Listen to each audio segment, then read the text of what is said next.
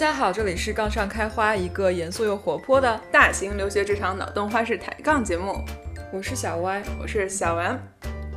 今天我们非常一颗赛艇的迎来了我们的期待已久的嘉宾刘姐。刘姐，要不要先跟我们的听众打个招呼？大家好，我是刘姐。啊，谢谢 M 姐和 Y 姐请我来到 Podcast 上，啊，我特别激动啊，很 grateful 你们的 program。大家可能发现了刘姐打招呼的方式就是很温柔，但是好像又透着一丝不确定。原因就是刘姐其实是 A B C，就是在美国长大的华人。不如我们先请刘姐来做一个小小的自我介绍好了。好的，好的，好的。其实我是从小在在大陆。啊，出生的可是我小时候六岁来的亚特兰大，然后长大的时候我一直没有去中文学校，所以我的中文是从一个六岁小孩子的中文一点一点的 嗯 degrade over time 了。可是现在啊，还是多学习一下，多练习一下还是更。嗯，我们非常 impress，而且我们一般在跟嘉宾讨论之前都会先写一份提纲。然后刘姐是用中文给我们写的，对 然后我们纷纷表示这个水平实在是挺厉害的，所以非常感谢刘姐来参加我们的节目，深刻的表示我六岁的时候中文肯定没有这么好。对对对，嗯，那其实一开始邀请到刘姐，觉得可以聊的东西实在很多。刘姐其实刚才很谦虚的，没有怎么提到自己的职业生涯。那刘姐是是你自己来补充一下，还是我们来帮你介绍介绍？啊，可以说一下，嗯，等于是我。在美国长大的，去的麻省理工学院读的数学和嗯 mechanical engineering，然后等到找工作的时候呢，pivot 一下子去了啊 management consulting，在纽约干了五五年多，都是在 financial services sector 里的，然后觉着嗯自己应该有一个生活的。change 想要 settle down 一下呀，然后生活想要更更家庭式的，所以啊转到了 industry 啊干了快到五年了。嗯嗯，说起来，那我跟刘姐认识了也快到五年了。对，哇，时间过得好快。对 呀，感觉很很幸运碰见你们两个，在工作真的帮帮助了我啊 develop 这个 community。嗯。其实我们一开始认识刘姐是在公司的农历新年的庆祝仪式上，嗯，刘姐一个人包揽了我们半台晚会。对，刘姐当时又是主持，参加了很多集体节目，还有个人节目。对，有有武术、街舞，嗯，呃，合唱，对吧？好像是有合唱，然后还是我们的主持人。对，后来我去刘姐家拜访的时候，才发现她会古筝，哦，厉害了！我是我是喜欢 double，喜欢就是各种各样的东西都试一下子。啊，小时候我特别喜欢上课，就是各种各样的课啊，去去学各种各样的东西。学霸都是不一样，喜欢上课。对，但是，嗯，有一个缺点呢，就是你要是每过一段时间都换一个题目的话，你其实每某一个东西做的不是很深，不会是很很有艺技术。可是啊，对我来说，我是自己得到的是是兴趣 带来的快乐。哦，那其实很重要啊，是对，这可能也是自我激娃的孩子的 心灵解脱，self motivated，self self motivated。对，这这个话题我们可以改天再再深聊。嗯，那。一开始我们邀请到刘姐呢，就觉得有很多很多东西可以想要跟刘姐去讨论，包括她的咨询到业界的转变啦，然后而且刚才她其实有简单的提到一点，她后来希望能够转移她的重心到家庭上，然后如何去平衡工作和家庭事业的发展和她家庭这边责任越来越嗯呃越大吧，因为有了孩子呀之类的，嗯，然后还有一个很我们很很好奇的一个方面是，她作为一个。第一代移民家庭里面长大的孩子，接触过很多一代和二代的，呃，华人移民。然后，那在他这么多年的职职场经历中，他有没有发现哪些在美华人，不管是一代还是二代，和当地文化下长大的美国人，从职场发展的理念上有没有什么不一样的地方？嗯，那这是起初我们邀请刘姐说要要讨论这个话题。然后刘姐其实也很有兴趣来讨论这个话题，只不过呢，刘姐稍稍的改动了一下我们的题目，她并没有在把这个问题局限在在美华人和在美当地美国人在职场理念上的一个一个观念差异，而是她把它转成了业绩绩效和领导力观念的一个差异。所以其实有点好奇的想要问一下刘姐，你是怎么思考这个问题？是如何把这个题目拔到这样另外一个高度的？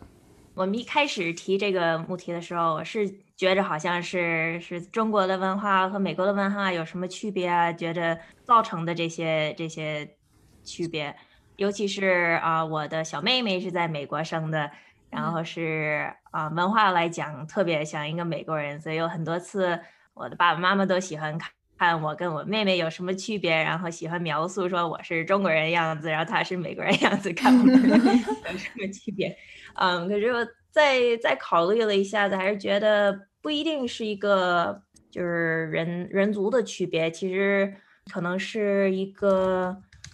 呃一个心态的区别啊，就是说你怎么看待你的工作、你的生活、你你的 mindset 是什么样子的啊？所以想为了把这个题目能得到一个更广的一个嗯 audience，能能让它是更 relatable。就是想把它转成一个说描述一下这个 mentality 是怎么样子的变化。嗯，我其实刚才来路上我又思考了很多。嗯，刘姐其实抓住了一个我其实非常同意的这样一个切入点，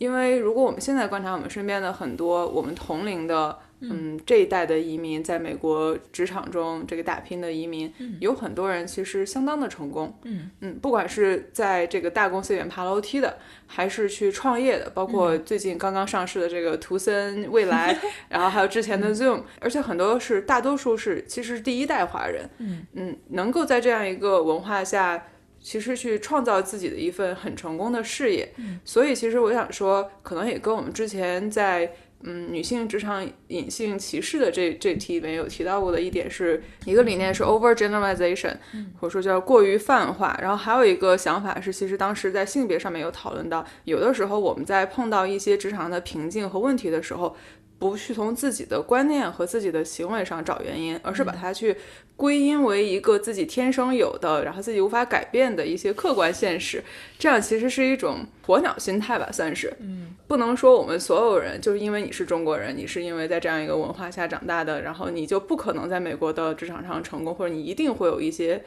自己的偏见和就是文化上不不 fit 的地方，嗯嗯，而是应该跳出来这个框架以外，然后再看一下，在美国这样一个其实很包容的多元文化下，不管什么文化背景的人，其实都可以在这里找到一份很适合自己的发展路径。所以也是我后来很喜欢刘姐。嗯，把这个题目拔高的原因，我要非常同意刚才 M 姐说的同，嗯，非常喜欢刘姐把这个题目改了一下，然后让这个框架变得更大了一点。但是我要 challenge 下刚才 M 姐说的，就是它确实是一个很包容的社会，但是 at the end of day，它真正能够顺应他的主流价值观，或者说你在一些非常精英的群体里面，他其实找的。是某一个类型的人，对这个某一个类型的人不一定是每一个种族或每一个文化的人天生就会有这样一个状态，就你可能还是要，如果你要玩那一套游戏，对你可能要把自己需要改一改，有可能，然后就这可这可能不是说某一个文化天生优于另一个，嗯，或者说怎么说，就是有一些人天生就好于另一种性格，怎样怎样，嗯，而是因为这个游戏可能是由某一些人事先制定的，对，那如果要玩这套游戏，你就要看一下说啊，我们是不是。有些优势需要发挥，有一些做法需要改变。对，嗯，然后我觉得说 overall 是包容的，但是呢，就有的时候又觉得他也没有那么包容，就是在一个政治正确的大外衣下面，内核还有的时候你要再想一下，它到底是一个什么样的问题。嗯，我觉得歪姐说的完全没有问题，也是我们之前节目上其实有提到过，我们最终就说到根本上，我们其实是在一套规则下去玩这个职场晋升的游戏，然后那你最后就是要。Play by the rules，也就是这边的游戏规则是什么样的，喜欢什么样子的人，然后是做什么样的行为是加分行为，什么样的行为是减分行为。那这种东西就是你只能在这个规则下去，去尽量按照这规则想要的样子去呈现你自己。嗯嗯，也是我们其实今天讨论的根本原因，就是要讨论美国这个社会其实它在职场环境下不能说是潜规则，但只能说它可能并不是一个非常天然的让所有人都能够立刻想到的这样一个隐含条件。或者说，在我们从小受到的教育里面，不是一个非常能够直接想到的。对，就是以我们的解题思路，好像这个东西非常的奇怪。或者说不是一个你首先会想到的一个 solution，但可能在另外一个环境长大的人，他对他来说这就是一个非常非常直接的方法。嗯，有可能，但是也不是所有美国人都能够天然想到。我觉得也是，不是我们哎，前面废话说的非常多啊，我们就直接进入正题好了。好，我们请刘姐来跟大家 kick off 今天的讨论。嗯，哎，为什么我说话也开始变成了中英夹杂？对，那那我们请刘姐带领大家进入进入今天的讨论。嗯嗯，什么是绩效？什么是领导力？行，我就是从我的咨询公司里的经验来开始吧。那时候我是刚从麻省理工学校学院毕业的啊，我有的很 technical 的的 degree，就是数学和 mechanical engineering。当时我想进入 financial services 呢，其实是为了自己感觉着我我对 business 一点一点意义都都没有，一点嗯 understanding 都没有。我是想得到一些 experience。啊，然后再接着创造自己的 career。进入以后呢，其实我觉得虽然说我不懂 business，可是我说我数学好啊，或者我的 analysis 好啊，可能能能有一些一个 leg up。可是我发现的是，就是前几年一个一个 project 以后，虽然说我做做的 analysis 做的 work 大家都觉着是挺好的，做的很正确或者做的很完美啊什么的，可是。好像一说到提升，一说到到 performance review 时候呢，还是还是有一点有一点缺点，然后害得我很很纳闷。我说我到这儿来，我的工作我当 analyst 啊，我的工作不就是做 analysis 吗？可你说我做的 analysis 好，可是感觉到就是我要是比做的比别人好，或者我比别人更能干，我做的最多，可是为什么好像别人能比我升提的更快？啊，其实这事情我我纳闷很长时间。啊，一点一点才开始洗脑子，明白过来，对公司有价值的东西到底在哪里？为什么得需要从绩效改变成一点一点的得有领导力，才能真的为公司带来更多的 impact，能才能示范你能一点一点的当一个公司里的领导，不光是当公司里一个员工。哎，这个我们刚刚说了好多次，这个绩效 versus 领导力这个事情，其实我们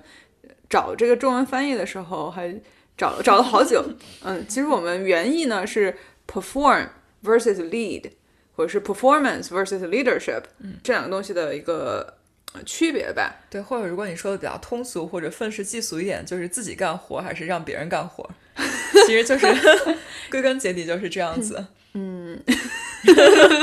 可能直译的话是干活。还是领导的这样一个区别，但是其实刚才刘姐的故事里边，她就是觉得我能干很多活，我干的活质量非常高，对吧？High quality work，然后量也很大，然后但是为什么到升职的时候总是其他的一些人被升职，然后你似乎对我的工作你也挑不出来什么我作为我一个分析师的本职工作的毛病，嗯，但是就是觉得我够不上升职，那这是为什么呢？嗯，那所以这是为什么呢？刘姐，你觉得？嗯，所以我发现的。学的几条呢，就是第一是只把活干好不一定对公司来有用，就是你觉着你 put in a lot of time 和 effort，可是最后这个你做的这个东西到底有什么 insight，到底为了 client 带来了什么用处，啊，是是不一定的，啊，所以你要是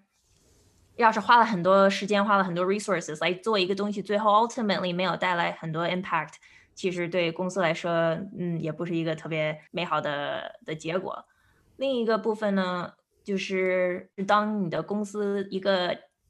就是企业的公民，啊，不一定只是光干活儿，你得为了公司来来思想，就是公司的未来以后的活儿是从哪里来的？你怎么能帮着 build 你的公司里的 culture？啊，这些东西不光是说你自己就是 heads down 好好干活就可以得到的。嗯，公司的 culture 你要想 contribute，那是需要跟别人沟通，需要把大家一起带来，一起嗯 elevate，就是把能把你在你的工作里学的东西教给别人，让大家都 benefit from 你得到的 insight，这样子才能把整个公司 lift up，那你才能参入你的公司里的 leadership level。我觉得这些 insight 就是。一针见血，尤其是 我想说，作为一个就是比较偏技术流的员工吧，因为我们这个 job family 主要就是靠技术输出。嗯 嗯，我特别会同意刘姐说的，就是呃，首先干好活不一定有用，就是你除了干活之外，要想很多，就是你的这个到底给公司带来哪些收益、哪些回报。呃，并且对其他人有没有用，不只是我自己很优秀，我做出来这一个 analysis，我的 analysis 到底对有没有可能就是把它用到其他组里面，让大家整体提高效率？这可能是很多时候就有些人干活干得比较聪明，就是做了一件事情，但是有巨大的 impact，可能就是这样产生的。因为你自己来看的时候，就好像你自己有自己的项目，可是你对公司来说，公司的目的不是为了 complete 这个这个项目，公司的目的是是一个 strategy，是我们要 maximize 我们的一个 profit 啊，或者我们得要多得到 market share，或者我们要多得到一个嗯一个 business result。然后你要是想到要是得到这个 business result。需要怎么用公司的 resources，嗯，嗯，最 efficiently accomplish，那才是你的真的目的。你就能想到自己当你的公司里的一部分的 resource，所以你就能想到公司能怎么样子最 efficiently optimize use of 各种各样的 resource，各种各样的队啊，各种各样的啊人物。嗯嗯，哎，刚才。刘姐和歪姐说的所有的这些，我都觉得感同身受。嗯，尤其是有一点，我慢慢慢慢成长了以后，有一个 aha moment 的这样的一个一个事情，就是说到底呢，公司的目标并不是为了雇更多的人，给更多的人创造工作来做。嗯，公司的目标只是为了让他自己的 business 做得更好，对吧？赚更多的钱，他的产品越来越好，用户越来越多。嗯，那其实你把这个目标再细分到每一个我们自己的老板和大老板上，那其实每一个大老板或者是老板，你都可以把它想象成他自己是运营了。自己的这一块小的 business，他的目标也是让他的这块 business 越做越大，越做越好。嗯，但是还有一个就是合作共赢的这个成分在里边。他的他的工作也不是我把所有的或者事情都全包。嗯，那所以其实我们平时工作中还有一块呢，是有可能在嗯作为一个 individual contributor，有时候会。get lost 的地方就是他会希望他他钻的越来越细，他的他做事情非常的 detail oriented，但是他会就看不到这个 bigger picture。就比如说我们说一个分析师，然后他觉得我自己的 analysis 做的非常的漂亮，我可以分析的很透彻，我的数据抓的非常非常好。可是他可能 miss out 最重要的一块就是做决策这一块，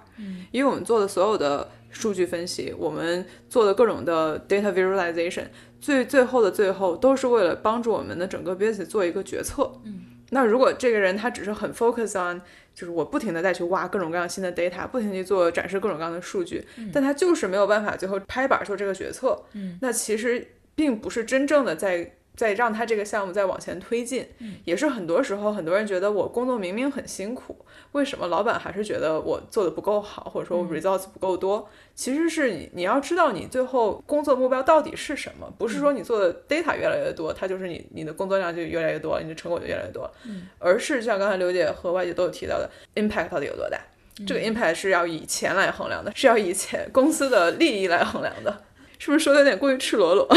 是很赤裸裸，但是这都是这都是事实呀。我觉得你说公司的目标不一定都是用用钱来说，就是有的 business 的目标，他是想要当一个 market leader。或者他想要给客户带来一种 value 啊什么的，你能看一下各种各样的公司，他们都有自己有各种各样的 mission statement 啊，或者有有不一样的 business strategy。怎么说呢？一个很 cynical 的一个 view 呢，就是说，OK，每一个 public company 的 ultimate purpose 是只是为 shareholders 挣钱。啊，可是你要是钻到这些公司里看这些公司里的啊 employees 到底是怎么 operate 的话呢？我认为你不会说哦，这些人每天上班就就脑子里想着我得给 shareholder 挣钱，我得给 shareholder 挣钱。我认为他们的大部分的心态里都得有一个 clear picture of 这个公司的的 strategy，它的 vision 是说我是想要当这个 industry 里的一个 leader 啊，或者我想要给。给 customers 创造新的 technology，一个新的世界。然后很多人说，像现在的 tech company，每一个 tech company 一 startup 都说我要 change the world，已经很很 cliche 了。可是是有有一点有一点 truth in there，对吧？就是我们现在的。 嗯，这一代人是想要每天上班，为了一个 greater purpose 来去去做去干这个活儿，所以我认为那也是其实是是一个问题，就是说我你虽然说我在做一个 analysis，可能是很细的，可能是一个很 specific 一个一个东西，可是最后有没有 get me closer to 就是我自己的 value 和 mission 或者公司的 value 和 mission，非常非常的 挺重要的一条就是领导怎么才能有有效，对吧？因为这个你的。好的领导能把一个公司的嗯 overall vision 给它翻译成你每一个队需要做的一个你的 team vision。虽然说你的 overall vision 可能是我要做我 industry，我要变成 industry 的 number one 呢，或者我想要增加我的 customer base 怎么样？可是每一个部门啊，每一个 team 都得有自己的 version of that vision。嗯，所以你要是运转一个 call center 的话，那你的 vision 可能是一个更 operational、更说 cost conscious 一个一个 vision。可是你要是管，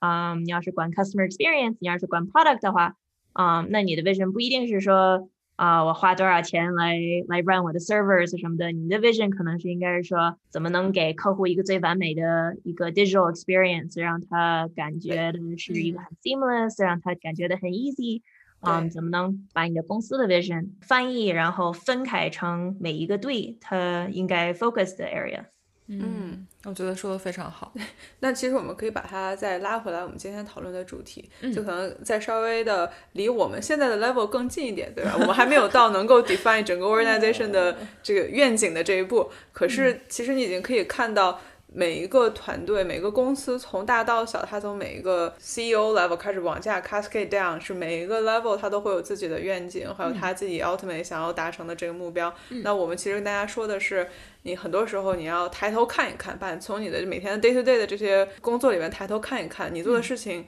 是如何帮助你的团队去实现你这个 vision 的这个愿景的。这个其实是你需要经常去衡量的，这也是 leadership 的一种体现。不仅是我现在的工作如何帮助我的团队实现这个愿景，还有我将来的工作，我如何帮助这个团队创造更多的新的算是这个发展前景的这样一个机会。这其实这些都是从一个 performer 到一个 leader 的。这样一个 mindset 的转变，也是我们刚才一直在呃讨论这么多，就是想想跟大家一直强调这些事情吧。刚刚开始工作的时候，刚刚进入 workforce 的时候，很多人可能感觉就是很 overwhelmed，就是说这么大公司，这么多各种各样的东西在发生，我怎么能知道我自己做什么最有用？就我不知道 where to start 啊。所以开始的时候，很多人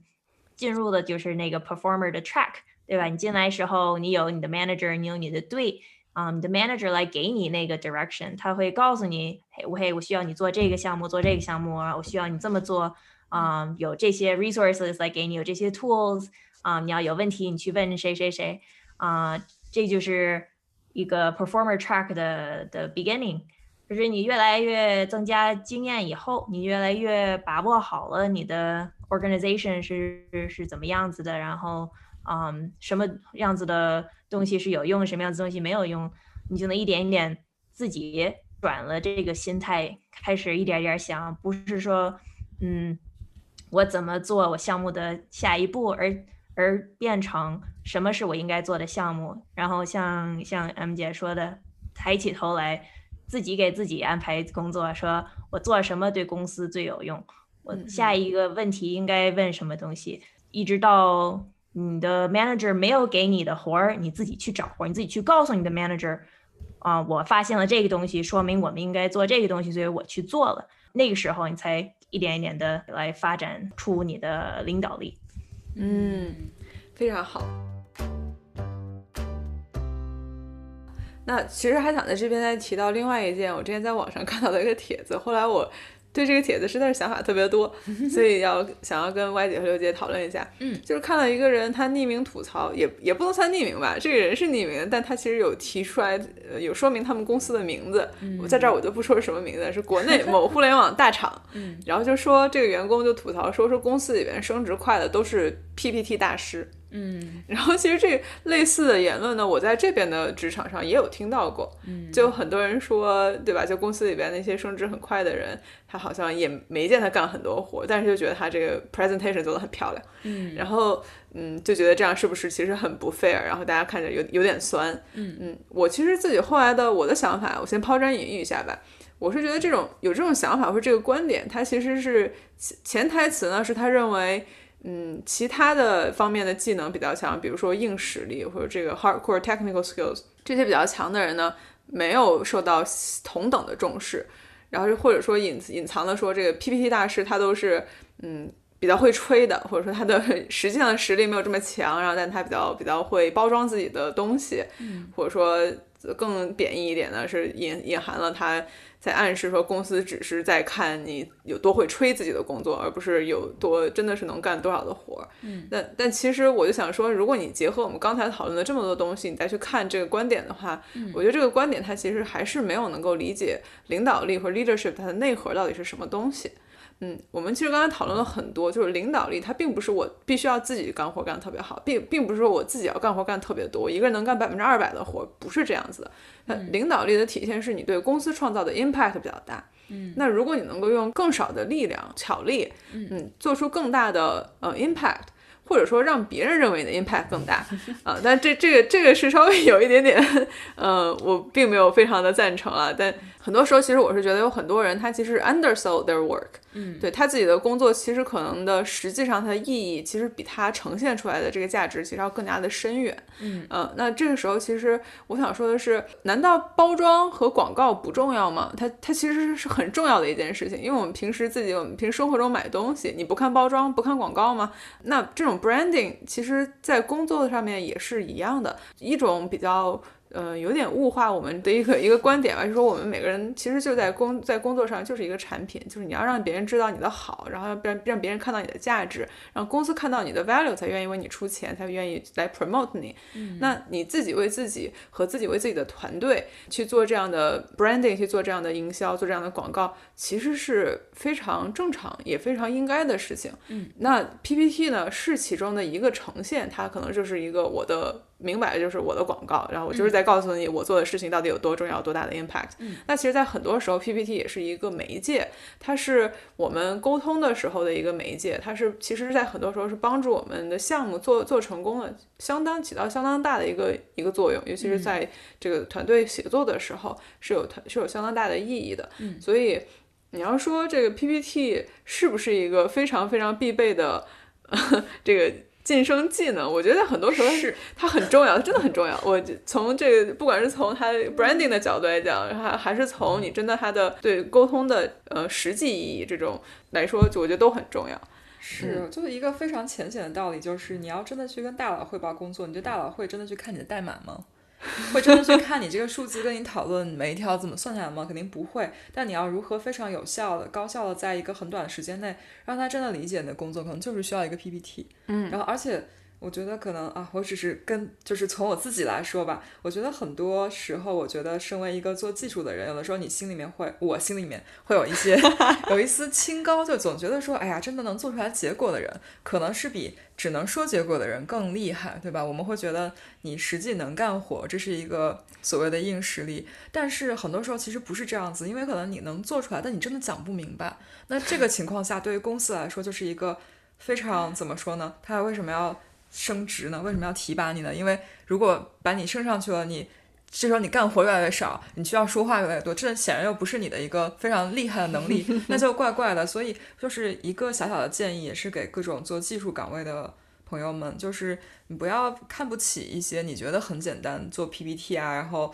比如说去讲一些就是讲话这些能力，这其实挺难的。而且如果你真的想在想一个长期的。职业发展，尤其是如果你想往上走的话，这些会越来越重要，而且真的不是很简单的，就可能写代码会比做 PPT 简单。对对，像我有有的时候来说，所以嗯，不要很简单的就是去轻视，觉得别人 PPT 大师，这里面都是有很高深的意义在。就是很很有趣，就是同时感觉很容易，也感觉很难。对，就是就想的时候觉得啊好容易啊，因为真正干活大部分时候觉得才是最难的，因为你想的时候这个问题没有那么难解决，但是真正落地开始。做就会看到很多意想不到的那种 technical challenge，嗯，但是真的能讲清楚也很难，尤其是对不了解这块工作的人讲清楚这个能力，我觉得是每一个岗位都需要去学习的。我觉得从做艺术的人来说是 harder to appreciate，呃，需要什么别的东西来 happen 才能才能得到对公司有效的结果，因为。你说，要是要是一个公司也没有变化的话，要是你有一个工厂，然后它天天的运转已经很很稳定了，你天天你就做这么多 widgets，然后你这么多 widgets 每天卖成多少钱，你就完事儿了的时候，你可能觉得哦，我做 technical 的东西可能会是更重要，然后你光写一个 PPT，no big deal，对吧？可是你得要想一下，做 PPT 的目的到底是什么？做 PPT 的目的是为了要创造变化。你要是想要一个组织来 make 一个 new decision，或者要改变它的 business，要 innovate 的话，啊，那时候你需要东西可比可比 technical skills 更多。你需要得有 influence，你需要得 convince 很多很多不一样的队呀，不一样的领导。那为什么要做这个变化？为什么要做 things a new way？那时候重视的时候就是你的说服力、沟通能力。嗯。很多人看到别人给给一个 PPT presentation，然后觉着哦了不地，他就写了一个也写了一些 slides，可是呢有很多都是他看不到的一面，就是背后他做的什么样子的的 homework，你可能不是很明显。对，你你的 problem statement 要是说我怎么能要 change everybody's minds，要是那个是你的 problem statement，其实是一个 combination of 你得看透了这个问题，看透了在你的。嗯，组织之内哪些 stakeholders 你需要 align，哪些人需要 get engaged，嗯，你需要什么东西来来 happen 才能才能得到你最后需要的需要的变化。所以你看不到的可能是做的 homework 呢，像嗯，能看到每一个 stakeholder 他需要看见什么东西，他才可以啊 sign off on on 这个 decision。啊，或者是你要是理解这个问题很透的时候，你可能看出来有一些 stakeholder 可能会有意见。要是在开会的时候提出这些意见，可能会 derail the whole thing。所以我得提前跟他 one on one 沟通，说服他，听到他有什么 concerns，把他的 question 都都解决了以后，啊，我们才能在大家在一个 group forum 里，我可以 present，才能说出来我的 proposal。这样子的。背景的东西其实也是一种工作，就就是跟只是跟你的技术工作是一个不是一类型的工作，可是也是一种工作，也是。一种一样有困难的，然后也是有一种技术在里面的，就是说怎么能把一个组组织里的 variety of opinions 让它统一向前得到一个结果，为了公司，嗯，是一个很重要的一个 skill，嗯。刚才刘姐其实一句话总结的，我觉得就我觉得就非常的精辟，就是好像做 PPT 这件事情，你同时觉得它很简单，又同时觉得它它很难。是，就是做一个 PPT，就是画画图、写写文字这件事情，跟我建了一个模型，然后 code 几几千行的代码来说的话，那肯定还是这个模型和代码里边的各种各样的脑力工作其实非常的多。可是 PPT 里边隐含的各种各样的。呃，隐性工作，尤其是这种更多注重于你的领导力体现的这些工作，包括刚刚刘姐提到的所有的这些，都是你跟不同的。嗯，大佬去提前沟通，然后你去提前想明白你你的这个想法究竟对你这个组织的各个方方面面有什么样的影响？那你到底需要多少个团队一起来合作？就如何让每个团队都支持你，都来加入到你的这个牵头的这样计计划里边来做这件事情？这其实是非常非常难的一项技能，也是很多人从 performer 到 leader 转变的时候需要 overcome 的这样一个大的很大的。一个 step change，嗯好。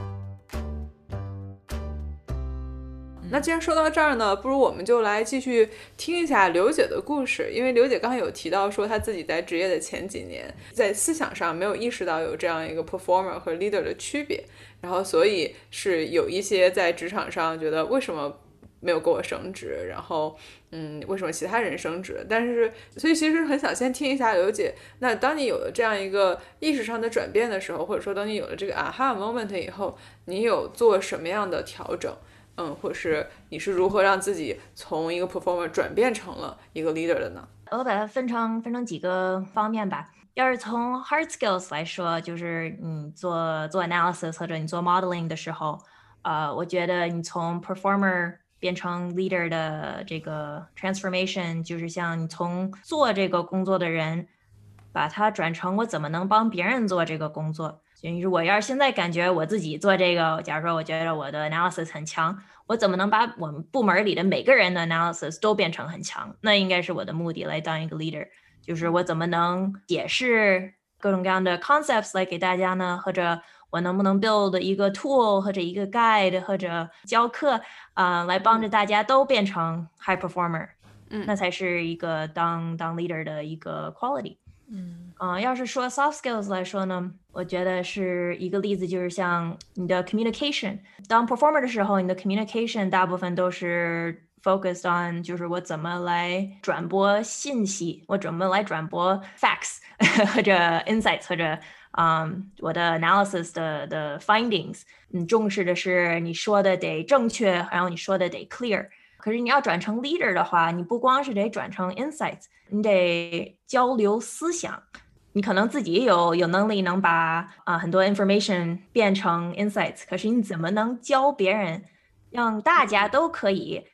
从他们自己的部门、他们自己的工作里，能把他们自己的 information 变成 insights？那你得你得知道怎么交流你的思想，就是你的逻辑关系、讲道理，就是你的 business 经验呢，或者你做各种各样的题目的等经验，能教别人说别人应该怎么样子的想。怎么样子的来 approach 他们的 problem，所以你的 communication 就变成了另一个 level 了。嗯嗯，还有一部分呢，就是你对你的公司有什么样子的 relationship。像你要是只是说我自己有自己的项目，我做一个项目出一个结果，做做一个项目出一个结果，那是一个很 transactional 的一个一个 relationship。那等于是公司雇你就是为了得到你的 output，等于是。我我给你一个 insight，我得到我的公司我的工资的百分之十，然后再给你一个 insight，又是百分之二十，一点的挣工资的一个感觉。可是你要是想转成 leader 的话呢，那等于是你真的，嗯，buy into 你的公司，你你当成你的公司的 owner 的一个心态。那时候呢，你的想的东西不光是说我怎么能最快的完成我的项目，你想的是我怎么能为公司带来最大的。的 leverage，你就能想到哦，我公司最需要的是什么东西？对，我们提前我们稍微呃 touch on 这个 a little bit。你说你当 leader mindset 呢，就是我怎么能主动的创造我公司的文化？就是我们互相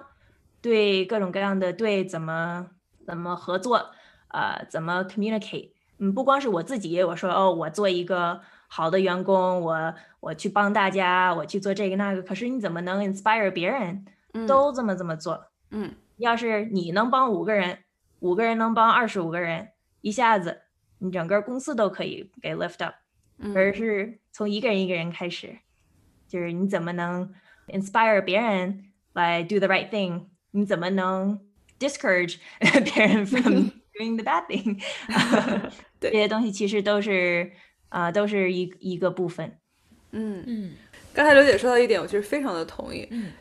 你其实是应该要交流思想，你 level 越来越高了以后，你传递的就成了一种愿景和一种理念，一种信念，就是你是在一个舵手吧，算是，嗯，我是要掌控我整个这条小船要往哪边开的。一个感觉，嗯，然后所有的领导呢都是自己驾驶的一个小船，最后大家成为了一个舰队，然后就是你整个这个公司，那那可能这个舰队是所有人跟着一个呃 CEO 指定的这个方向去走的，嗯，然后但但中间呢，如果你是一个船长的话，嗯，你就不能够说我去把所有人的工作都非常非常细致的给他安排下去，嗯，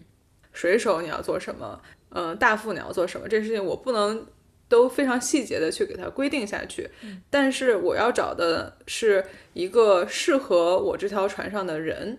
然后告诉他们我们的方向是这样子的，然后我们晴天是这样开，雨天是这样开。晴天雨天开船有差别吗？有差别吧。哦，好，但是这是我的想法，只是我的想法。好，嗯。然后，那我们对，然后就是，如果碰到这种情况的话，我们应该这样应对。那其实很多时候你是在传递一种理念，然后你把这件事情。嗯，我经常说是 delegate，你把 delegate 下去以后，才是让你自己能够成为轻轻松松的一个掌舵人的这样一个一个状态，不是那种我今天又要去烧个锅炉，然后明天我要去帮着这个拉个帆这样子一个状态。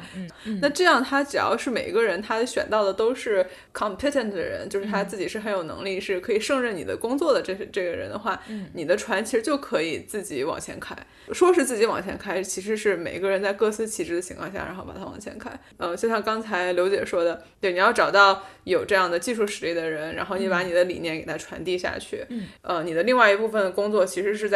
观察剩下来的你的这个舰队里边其他船，他们都在往哪儿开，或者包括你这个领头船，这个领头船在往哪里开，然后你们之间相互有没有什么呃需要配合的地方？那其实这就是一个 leader leader 需要做的事情。那中间其实有很多，嗯，像是新的 people manager 的一些小 traps，也是平时在公司里边我有观察到的。其实就是你可能在这三方面里边有哪一块你做的不够好。很好，我喜欢你的船 analogy。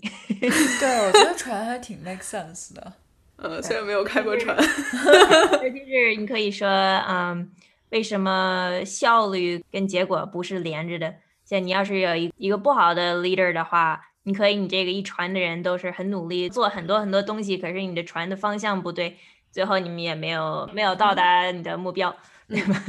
？Y 姐觉得在在这个从 performer 到 leader 的转变上，有没有什么观察和心态想法？我最近在考虑这个问题，我觉得可能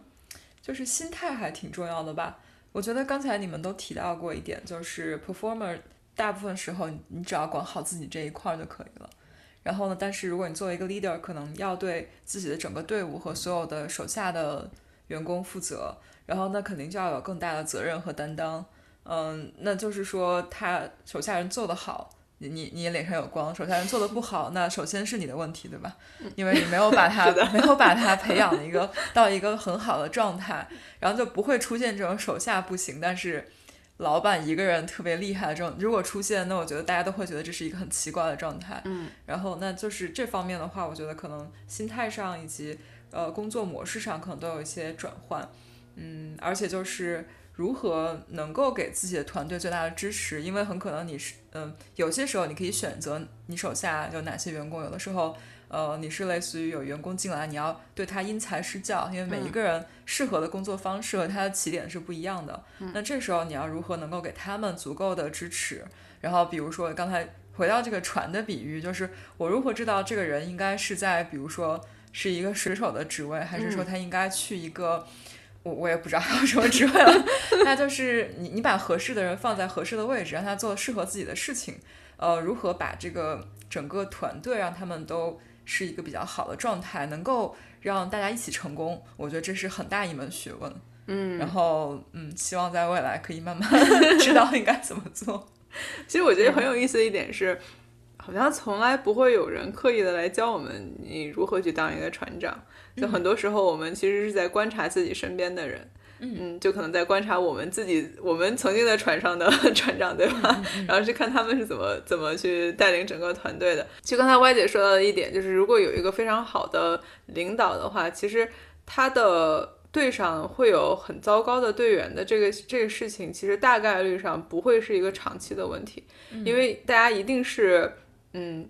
都是大家都是追光者，对我们一定是会想要去跟着一个更好的领导，对吧？是他这艘船开的比较大，这艘船比较的，就是航行的速度比较快。那你在这个船上的机会也会越来越多，所以我们每个人都很自然而然的想去追随那些更优秀的领导。而且在职场发现的一个残酷事实是，这个领导他他也是在非常有意识的选适合他这条船上的人，这是刚才说到的船长的职责之一。那可能有的时候。一个人在这个船上发现他比别人的嗯表现都差很多，然后他导致整个团队的表现是有备受影会受影响的。那其实他可能也也没有办法，就他自己主观上是愿意，但他可能也没有办法在这个团队上待很长时间。嗯嗯，所以做一个好的领导和找一个好的领导都是对我们职业发展非常重要的事情吧。首先要做一个好的船员，然后再想船长的事情。好，对，好的，嗯。